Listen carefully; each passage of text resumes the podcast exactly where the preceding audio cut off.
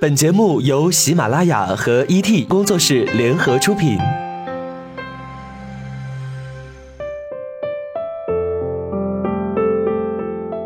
我们不生产鸡汤，我们也不是鸡汤的搬运工，我们只是在每一个你辗转反侧的夜晚，给你递上一杯温水，然后和你讲一个不那么娇柔造作的故事，就是这么简单。这里是每周三晚九点为各位宝贝准时放送的《听男朋友说晚安》，我是你的枕边男友李晨。九月注定是一个欢笑夹杂着泪水的日子。有重见老同学的欢笑，有认识新朋友的欢笑，当然少不了离开家人的不舍以及离家的泪水。今天和大家分享的是一个有一点点悲伤的故事，当然了，它还有一点的暖心。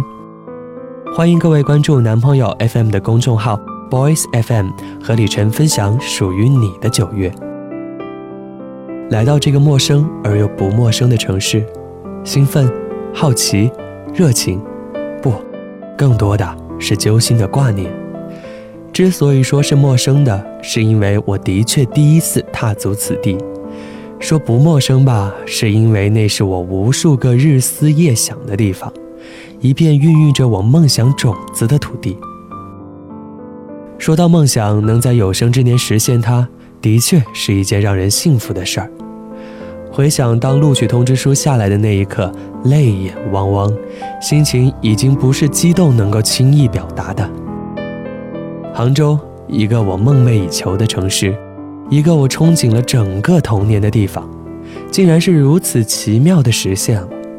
就这样，怀着那种难以用语言文字形容的心情，度过了以前老觉得漫长苦闷的假期。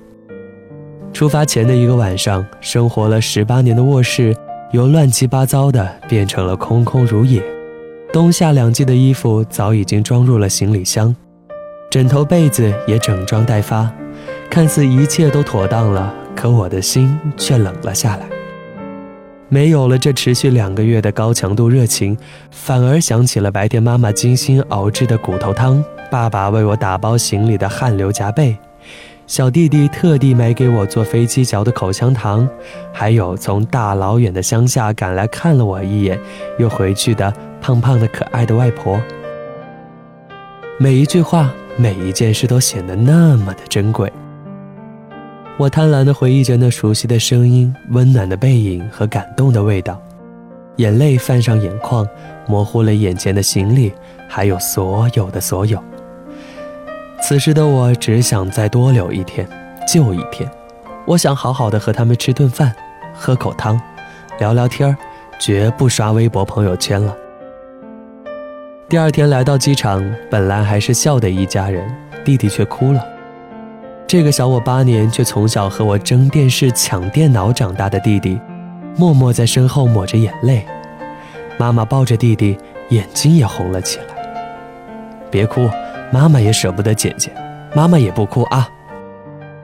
喉咙瞬间痛了起来，鼻子也是酸酸的，眼泪正要涌出来的时候，我猛然抬头，至少要让他们放心。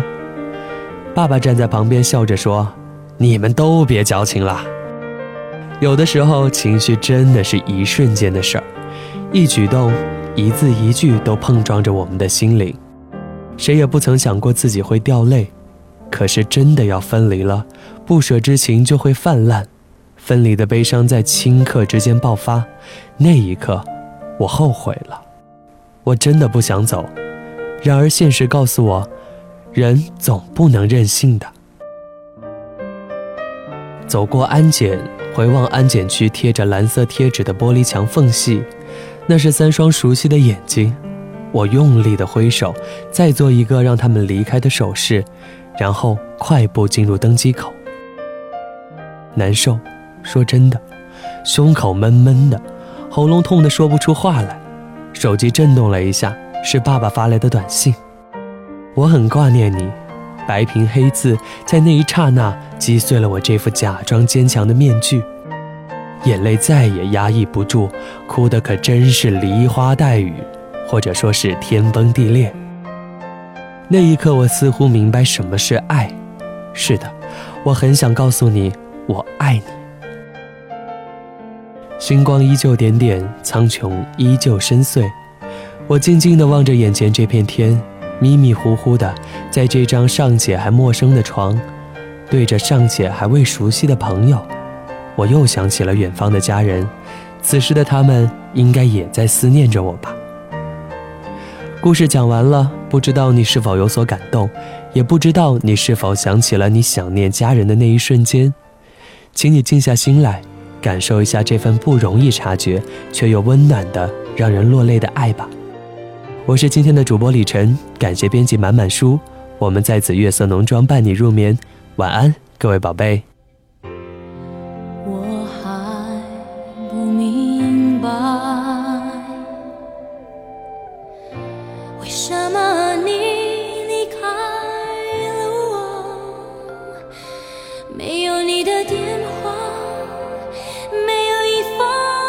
心。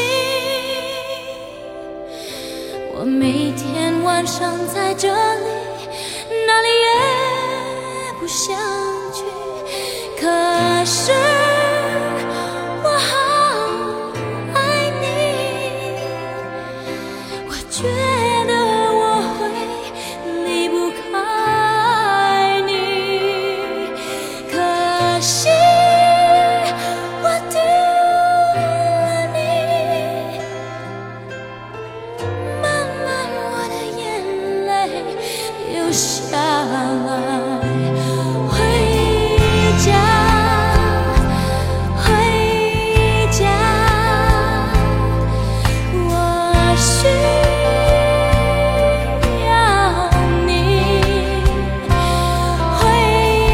见。